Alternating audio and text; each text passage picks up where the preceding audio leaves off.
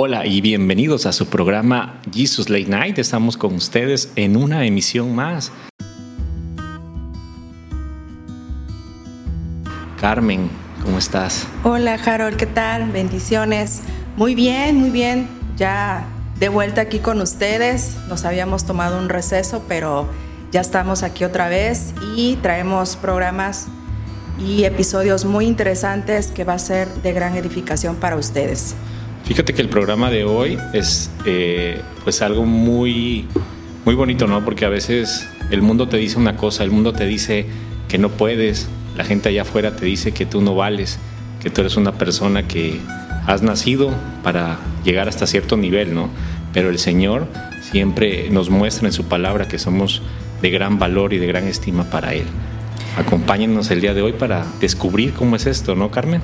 Así es, Harold. Tienes mucha razón en lo que compartes. Fíjate que eh, muchas veces nos encontramos inmersos en situaciones de nuestra vida que nos van generando eh, a lo mejor baja autoestima, nos van generando que no tenemos valor, que no nos sentimos reconocidos y vamos por el mundo preguntándole a todos eh, esta parte de qué, qué somos para esas personas, si las personas nos dicen que somos buenas, que somos bien vistas, pues nos creemos eso, pero si nos dicen lo contrario, también vamos por la vida pensando en lo que la otra persona dijo de nosotros. Entonces dejamos de tener esa autonomía, ese valor y sobre todo esa identidad, porque no conocemos lo que significamos para Dios. Entonces en esta ocasión el tema se va a llamar Sanando mi autoestima con Dios.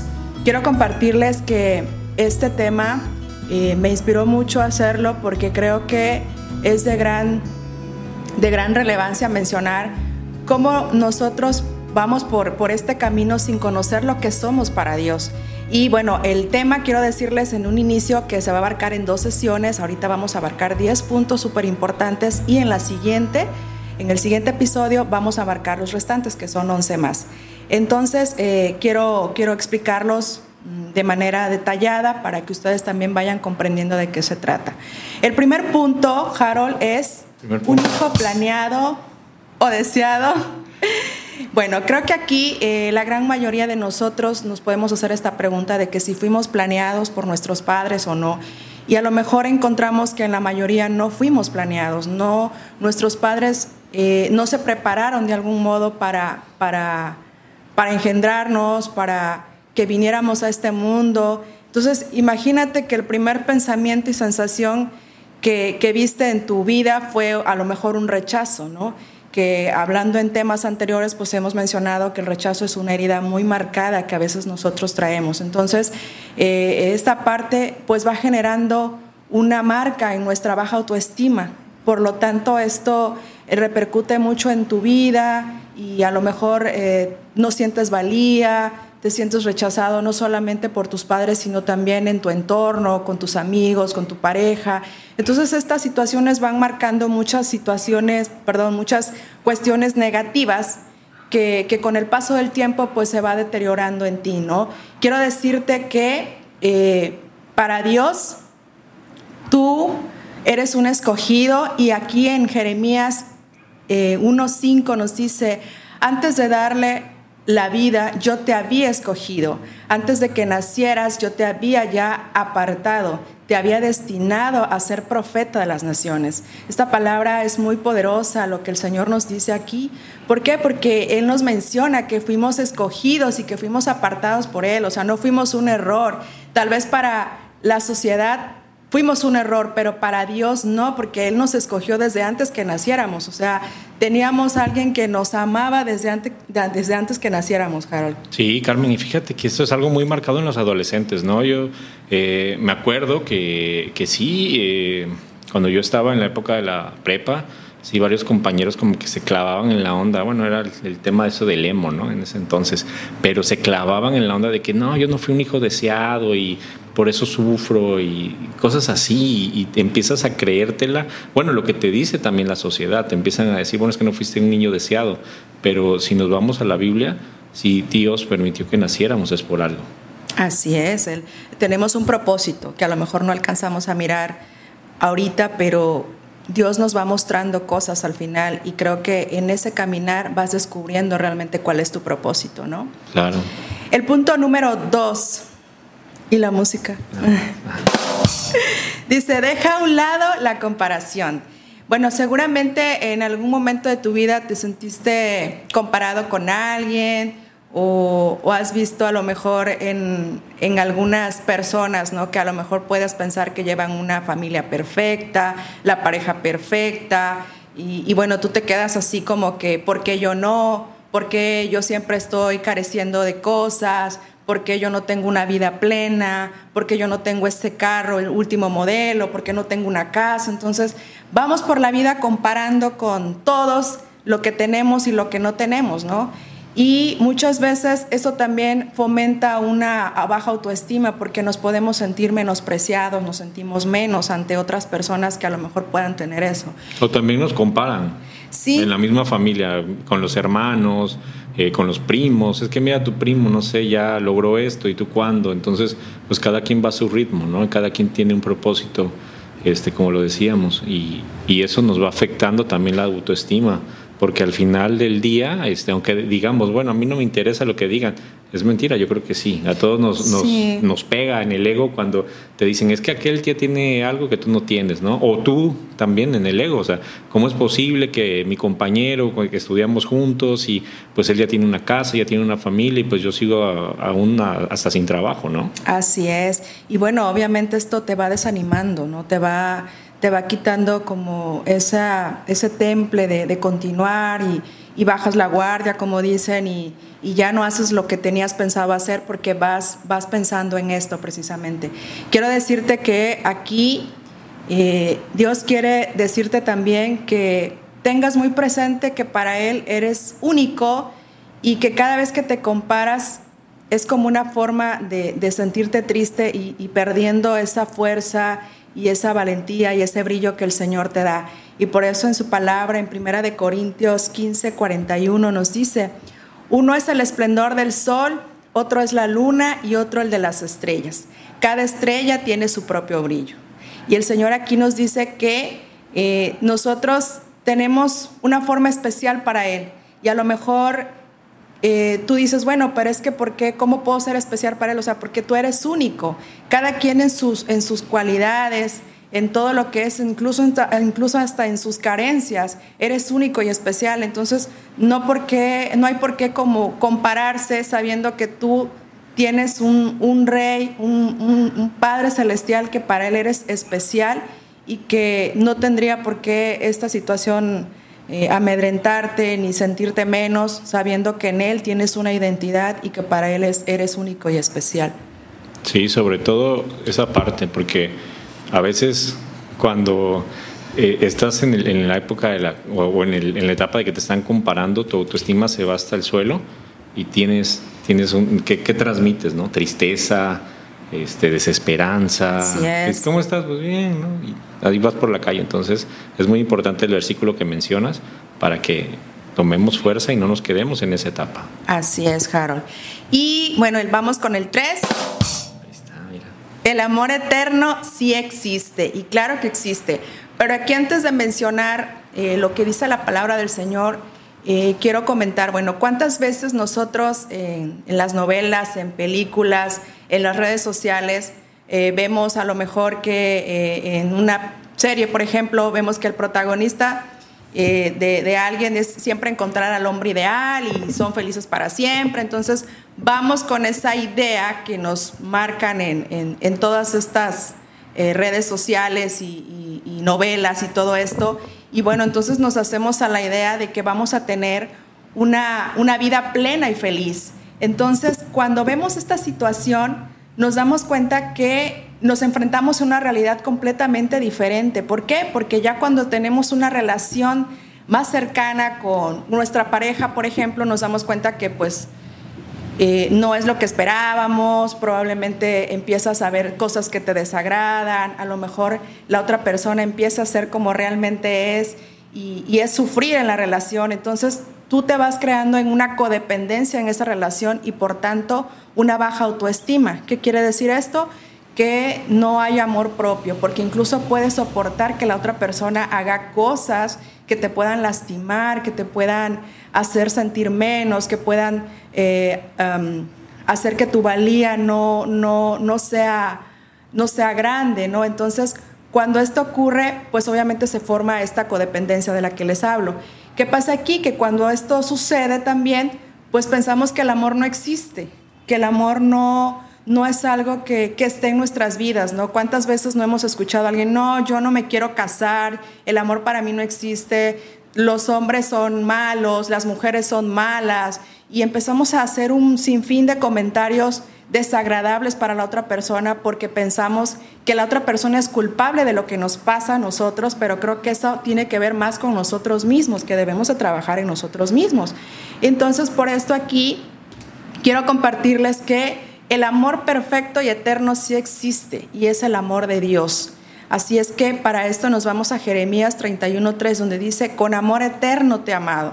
Esto quiere decir que no solamente me ha amado aquí en el presente, sino desde antes que yo naciera, mucho antes, en el pasado, el Señor ya me amaba. Me va a seguir amando y me va a amar por la eternidad, porque así es el amor de Él, es un amor eterno. Entonces, eh, creo que en esta parte sí es importante mirar que tú, hombre, mujer, cuando sientas que a lo mejor ese amor no llega a tu vida, eh, quiero comentarte que el amor de Dios es único, es un amor que no se compara con nada, es un amor que te va a llenar, que te va a edificar, que te va a sostener y que no va a haber nada que, que rompa ese, ese amor y ese vínculo que tú puedas tener con Dios. Sí, Carmen, fíjate que a veces idealizamos, ¿no?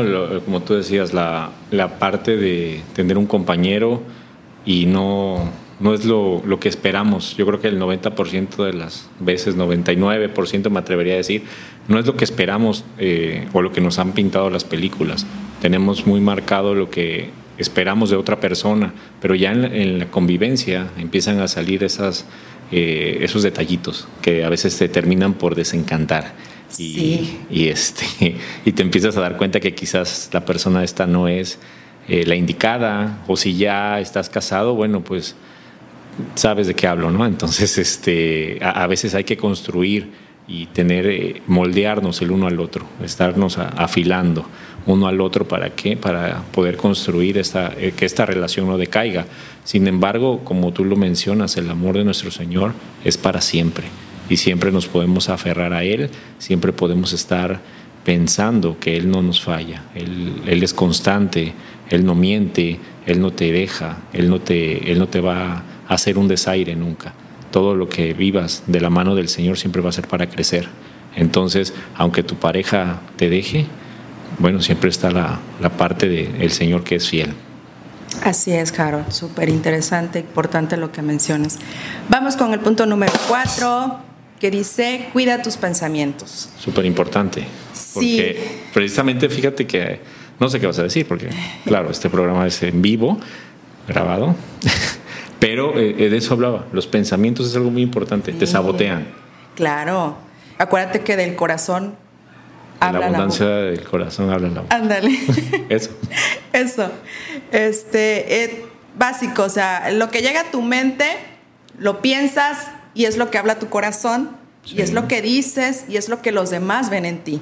Entonces, por eso es importante cuidar, porque la manera en que tú te expreses, te dirijas, proyectes ante los demás quién eres, es el reflejo. Entonces, si proyectas cosas negativas, si tus pensamientos siempre están saboteados, como dicen, situaciones desagradables, negatividad, este, explosividad, que siempre estás enojado, que siempre estás a la defensiva. Entonces eso va a hablar tu corazón y eso es lo que vas a, a proyectar en los demás, en, en, la sociedad y contigo mismo. ¿no? y la gente lo nota, ¿no? Sí. Nota cuando eres una persona amargada y, te pueden hasta catalogar, ¿no? Pues ahí viene el amargado, ahí viene el gruñón, ahí viene el que siempre está de pesimista, porque también nos pasa, ¿no? Hay gente que constantemente le platicas algo y te dicen, no, no se puede. Oye, pero es que, no, no se puede, ¿no? Entonces como que dices, bueno, ¿de qué se trata? Esta persona, ¿por qué tiene una autoestima tan baja o por qué piensa que no lo va a poder lograr? Yo creo que no cuidas tus pensamientos, te contaminas. Precisamente este, el, domingo eh, que pasó hablábamos de eso. Este, eh, eh, por los pensamientos te entra eh, el contaminar tu corazón. Así es. Y contamina tus pensamientos y contamina lo que tú le dices a los demás. Sí. Y entonces empiezas a crear una atmósfera. Si estás en tu familia, empiezas a crear una atmósfera de una autoestima baja para tus hijos, para tu esposa, para las personas que te rodean. Y pues bueno, al final ya es una familia que, pues tú dices, están todos a pique, o puedes decir, eh, no, hay la, no está la bendición de Dios aquí claramente, ¿no? Pero ¿por qué? Porque por una persona pueden irse todos al, al traste. Así es. Muy acertado lo que mencionas, Harold. Y por eso en la palabra dice en Proverbios 23, 7, porque cuál es su pensamiento en su corazón, tal es él. Lo que acabamos de mencionar, o sea, eh, lo que pensamos, eres lo que piensas. Al final del día, lo que tú, lo que traes en tu corazón es finalmente lo que vas a, dar a los demás. Así de sencillo. Entonces, por eso es muy importante que cuidemos esta parte y esto habla también de, un amor propio, de un amor al, al, otro y sobre todo de un amor a Dios. Así es, y recordar que, los, que Dios tiene pensamientos de bien para nosotros y no, no, no, lo que nosotros esperamos. ¿no? Él, él tiene para darnos un fin mejor, no lo que nosotros lleguemos a pensar en nuestra mente que vamos a lograr, siempre el Señor tiene pensamientos más grandes y de bien para nosotros. Así es, Harold. Y bueno, nos vamos con el punto número 5, que dice, las cosas valen por su marca. Fíjate que aquí a lo mejor suena un poquito... Eh, Banal. Ajá, eh, a lo mejor, pues bueno, sabemos que la marca es la, la eh, quien representa la marca. Te da un estatus. Ajá, entonces obviamente cuando tú no alcanzas esta parte dices, bueno, ojalá algún día yo me pueda comprar una, una bolsa de, esa calidad, ¿no? Por así decirlo, ajá, de ese diseñador. Entonces obviamente aquí nosotros como que llegamos a sentir que, que por esa situación no valemos. Nos sentimos menos a lo mejor porque no puedes tener a lo mejor esa, esa bolsa con esa marca, ¿no? Entonces, ¿qué te quiere decir aquí? que, que tú, eres, tú eres de marca. Cuando digo esto es, ¿por qué? Porque nosotros tenemos el sello del Espíritu Santo. ¿Qué quiere decir esto? Que eh, el, solo hecho de tener nosotros la marca del Espíritu Santo, eso nos hace ser únicas y especial y no necesitamos traer una bolsa de marca para podernos sentir lo mejor, porque para Dios tenemos y somos lo mejor. Entonces, Creo que aquí eh, suena un poquito extraño esto, pero lo quise poner de ejemplo así porque a veces vamos por la vida así, ¿no? Pensando que si no traemos cosas eh, de marca y no solamente refiriéndome a bolsas, sino zapatos, este, eh, ropa, lo que sea, nos, sentimos menos y, y, eso no es lo que, lo que el Señor quiere de ti, o sea, no es lo que llevas fuera no es lo que llevas al exterior, sino Él quiere tu corazón, quiere, quiere conocer ese corazón bondadoso de ti. Y para Él eres tan especial que llevas el sello del Espíritu Santo donde quiera que vayas. Y esa marca es algo que es maravilloso, ¿no? Y bueno, por eso nos dice en su palabra en Efesios 1:13, en él también ustedes, cuando oyeron el mensaje de la verdad, el Evangelio que les trajo la salvación y lo creyeron, fueron marcados con el sello que el Espíritu Santo prometido. Bueno, aquí como es ya... El Espíritu Santo prometido. Ajá. O sea, el sello es el Espíritu Santo prometido. Así es. Fíjate que sí, es, es, importantísimo eso que dices, porque a veces este, puedes caer en la... Eh, en, o sea, yo sí te entendí, ese es un punto muy bueno. ¿Por qué? Porque a veces puedes decir, ok, voy a, no sé, a esta tienda de diseñador y me voy a ir a comprar unos zapatos, ¿no? Y voy a vivir la experiencia de que llegas, te atienden, te ofrecen una botella de agua, eh, una botella de agua vos y te sacan el par de zapatos, ¿no? Entonces compras la experiencia pero también cuando vas a la iglesia, aceptas a Jesús como tu Salvador, también eh, puedes portarlo. O sea, sí, o sea, es como decir, yo tengo a Jesús, como tengo unos, unos, zapatos de marca, pero pues tengo algo más valioso, ¿no? Que es Jesús. A veces eso se nos olvida. Tenemos también que reflejarlo al mundo, porque se va conectado con el punto anterior. Cuando traes una actitud mala, una actitud pesimista, pero bueno, pero ¿por qué si el Señor está conmigo? Así es, y obviamente eso mora en ti sabes que va contigo a donde quiera que vayas, ¿no? A lo mejor la bolsa y los zapatos los dejas. No, te los roban. Ajá, pero el Espíritu Santo y, todo lo que conlleva en Cristo, pues va contigo siempre, en todo lugar, en todo momento, a donde quiera que vayas. ¿No? Exactamente. Bueno, creo que ya quedó un poquito más claro. no son tan incómodos como los zapatos. Así es. Punto número 6. Nada podrá separarte de su amor. ¿Cuántas veces nosotros nos hemos sentido culpables por errores que cometemos, porque pensamos que Dios nos, va a perdonar, porque no somos merecedoras de su amor, porque de algún modo lo que nos ha pasado en nuestra vida eh, nos hace pensar que, que, el amor de Dios para nosotros no existe. Entonces, quiero decirte que eh, nada ni nada podrá separarte de su amor, ni aun cuando sientas que todo está perdido.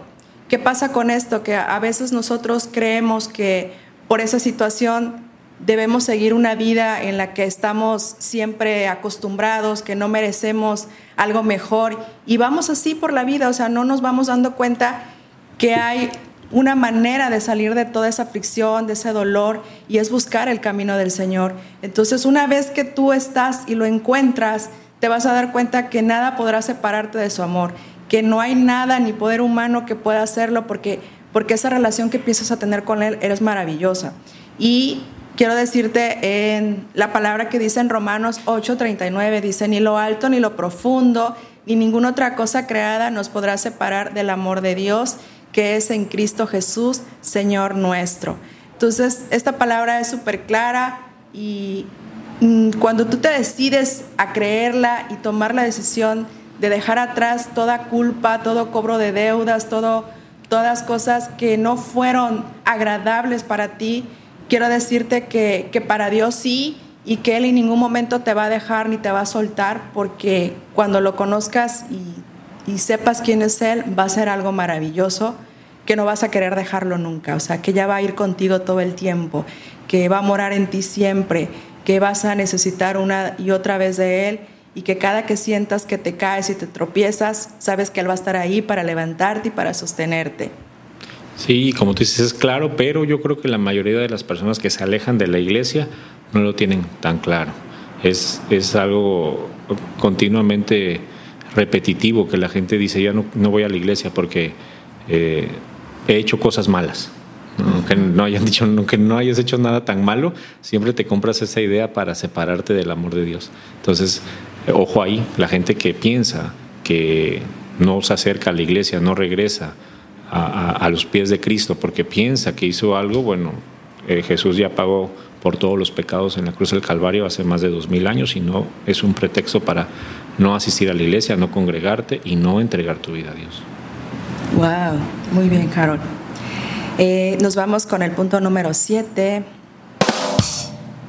La clave de la seguridad en sí mismo.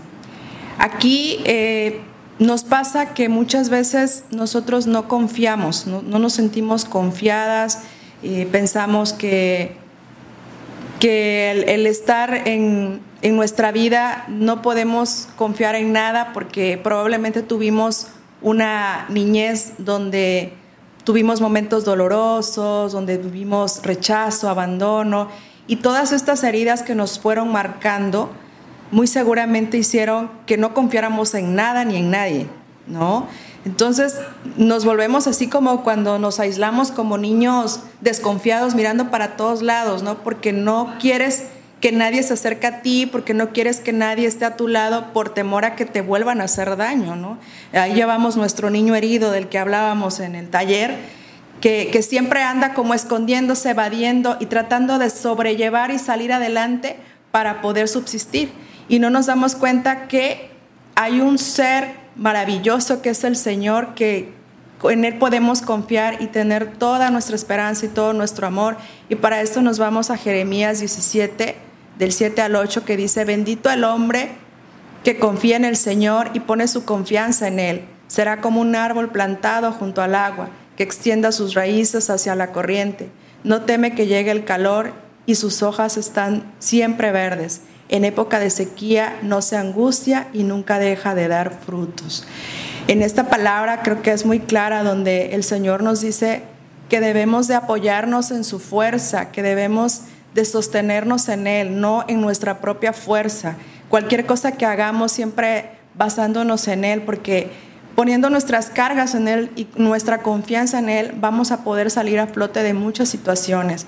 Entonces, yo aquí les invito a que no hagamos las cosas por nuestra propia fuerza, sino que siempre lo consideremos a Él en todo momento, porque eso va a ser lo que nos va a guiar en su amor para poder tomar las mejores decisiones y sobre todo también saber que no estamos solos, que, hay alguien que, que está delante de nosotros, al lado de nosotros y atrás de nosotros para siempre encaminarnos a hacer lo mejor.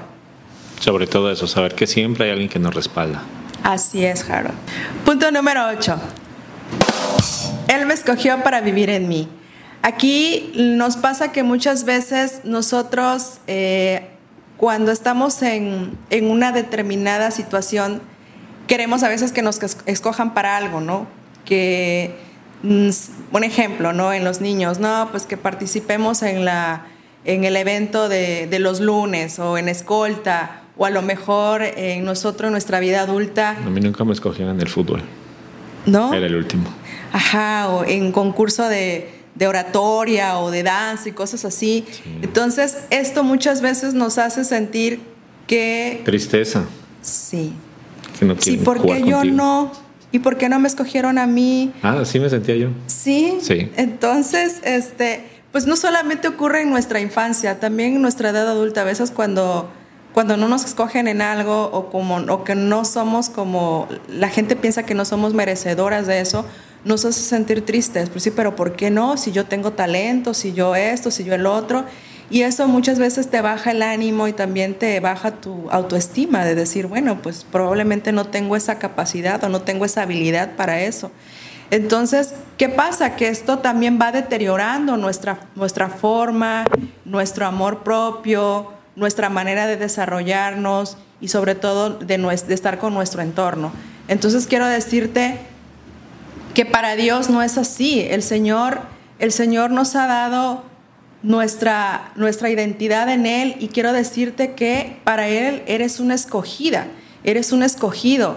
Él en todo momento no te va a, poner en competencia con nadie, sobre todo te va a dar esa identidad que tú necesitas para poder continuar. Y por eso nos habla en Corintios 6, 19, dice, ¿o ignoráis que vuestro cuerpo es templo del Espíritu Santo, el cual está en vosotros? Aquí vemos que para nosotros, en nosotros habita el Espíritu Santo y esto quiere decir que aunque tú te sientas rechazada, aunque tú sientas que vas contra la corriente, aunque tú sientas que a lo mejor no fuiste escogido, quiero decirte que no es así, que para el Señor tú tienes todas estas características, ni fuiste rechazado y fuiste escogido y para Él eres único y especial, como lo hemos mencionado. Entonces, quiero decirte con esto que eh, no, no hay por qué pensar que nosotros no no tenemos valía. A lo mejor para muchas personas no, no somos lo que nosotros queremos, pero para Dios sí. Y quiero decirte que Dios te ama tanto y que cualquier cosa que tú sientas en tu corazón que no lo puedes compartir con, con alguien más, cuando tú empiezas a compartirlo con Él, surge algo maravilloso que no tiene límites, que, que no hay por qué sentirse oprimido, sino todo lo contrario. ¿Algo que quieras agregar en este punto, Jar? No, la verdad dices todo, todo, porque sí, o sea, llega el punto en el que a veces en el mundo no somos escogidos para muchas cosas.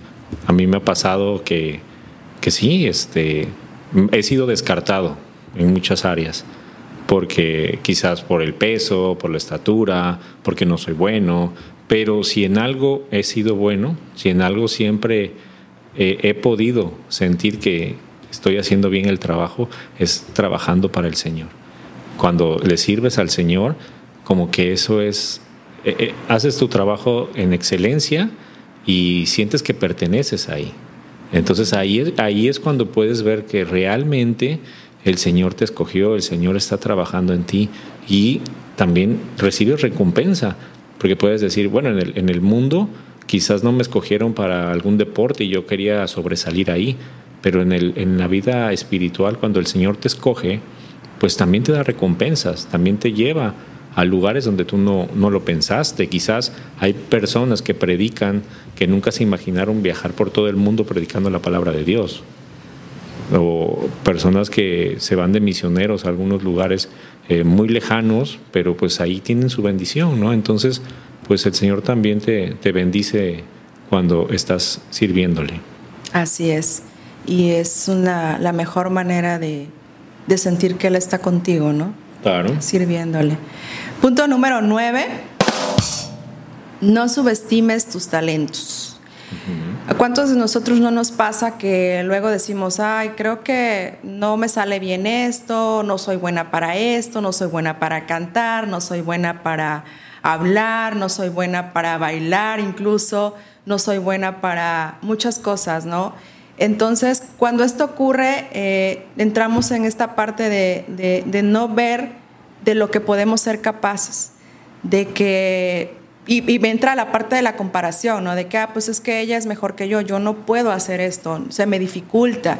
Y a veces no nos arriesgamos a, a descubrirlo, ¿no? No nos arriesgamos a mirar que probablemente sí tenemos ese talento para poder hacer nuevas cosas, pero a veces hay que explorarlo porque nos quedamos en el, sí, pues, pues probablemente sí, ¿no?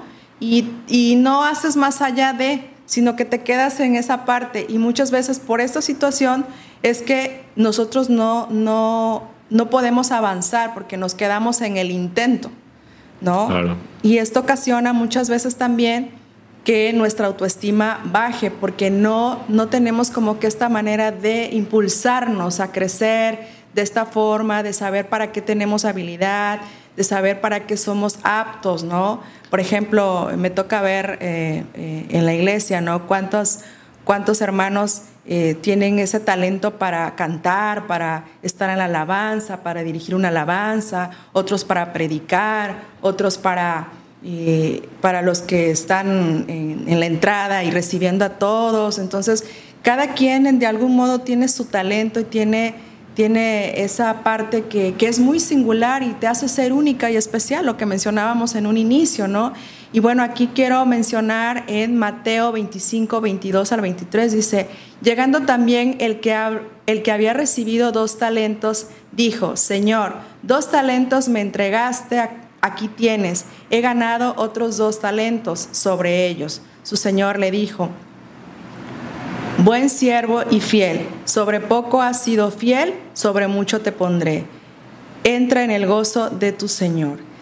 Creo que esta palabra nos dice precisamente de lo que estamos hablando. Si nosotros tenemos talento, el Señor te dice, descubre más, pon más de ti para que tú puedas alcanzar más talentos. Tú puedas, si tienes dos, puedes tener cuatro, cinco, los, los, que, los que puedan surgir, pero eso los vas a ir descubriendo tú y explorando tú a través de esa de esa conexión, a través de esa perseverancia, a través de, del ser constante, de no eh, paralizar tu mente en decir, no, yo no puedo, no tengo habilidad para esto, esto no me gusta, esto no, no me agrada. Entonces, cuando eh, tenemos estos pensamientos, lo que mencionábamos en el punto anterior, pues obviamente te sabotean y te limitan. Entonces, ¿qué nos dice el Señor esta palabra? Que en la medida que nosotros vamos creciendo, eh, en nuestros talentos podemos hacer más cosas. Cuando vemos a ver, podemos tener muchísimos talentos y podemos tener habilidades para muchísimas cosas. Entonces creo que esta parte es súper importante también mencionarlo y, y no dejarlo de lado porque verdaderamente cuando descubrimos que tenemos ese talento, se siente maravilloso, se siente padre porque dices, wow, esto no, esto no sabía que lo tenía o no sabía que esto lo podía hacer.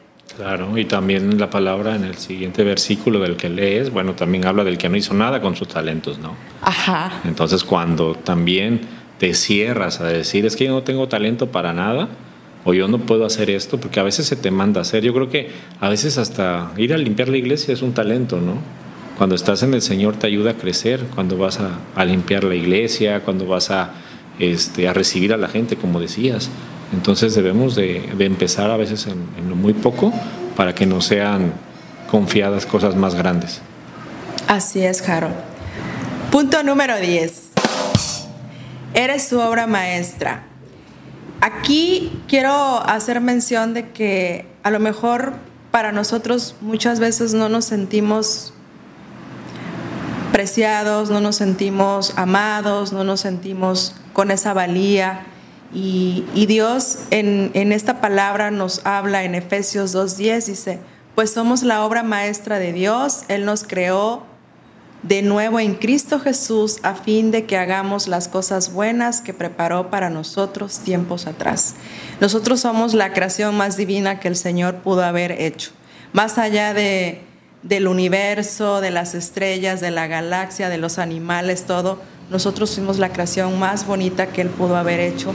Y yo creo que en, en pos de su amor que nos dio, es eh, la mejor forma que podemos recompensarle es nosotros haciéndonos responsables también de nuestra vida, de cuidar esa obra maestra que Dios hizo en, nosotros, no permitiendo eh, abuso, no permitiendo palabras hirientes, no permitiendo que nos sigan saboteando esos pensamientos de rechazo, de maltrato, de agresión, de humillación, de que no me valoran, de que eh, no pongo límites, de inseguridades, de saboteo, de autocastigo, o sea, de todas esas cosas que son dolorosas, que son hirientes, y es como empezar a cuidarnos, empezar a amarnos, empezar a, ver esta parte de no solamente cuidarnos en nuestro corazón y en nuestro interior, sino también cuidarnos físicamente, estar sanos. ¿Para qué? Para que podamos estar bien en todos los sentidos. Y esto habla de que apreciamos lo que Dios hizo, que es la creación divina que somos nosotros,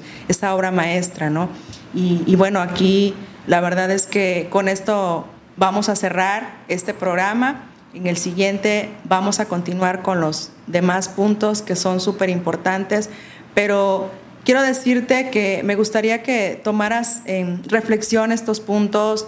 Eh, los vamos a estar poniendo en, las redes sociales para que y de nueva cuenta ustedes puedan eh, comprenderlos y llevar a un entendimiento más profundo, pero sobre todo hacer reflexión de quiénes somos, para dónde vamos, quiénes, quiénes somos para Dios.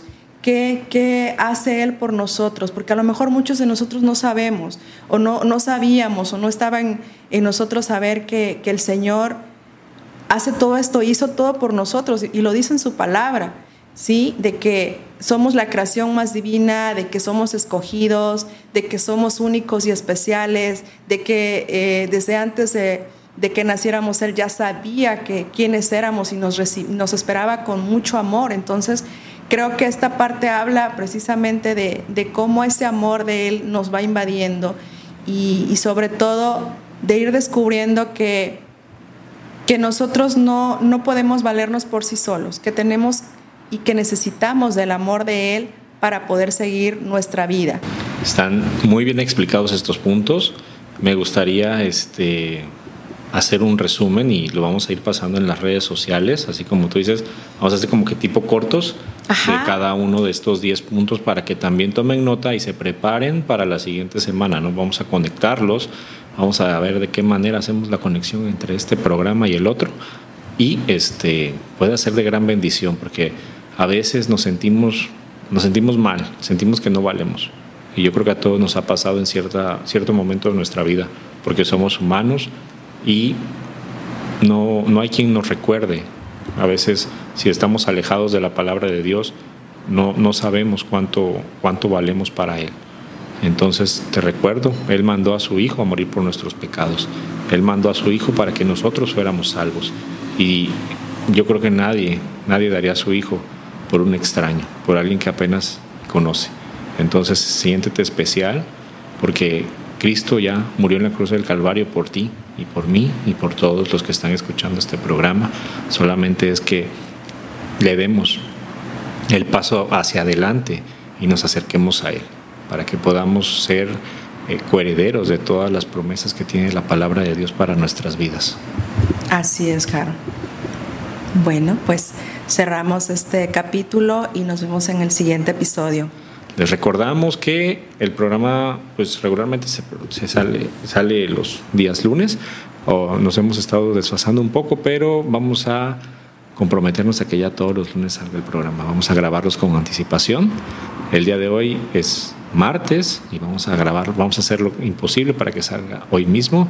Y les recordamos que nosotros pertenecemos a la iglesia Pan de Vida, que está ubicado en Collado 340 entre 22 de marzo y La Fragua. Si están cerca del área, nos gustaría que pasen a visitarnos y nos va a dar mucho gusto recibirles. Dios les bendiga, nos vemos en la próxima emisión. Bendiciones.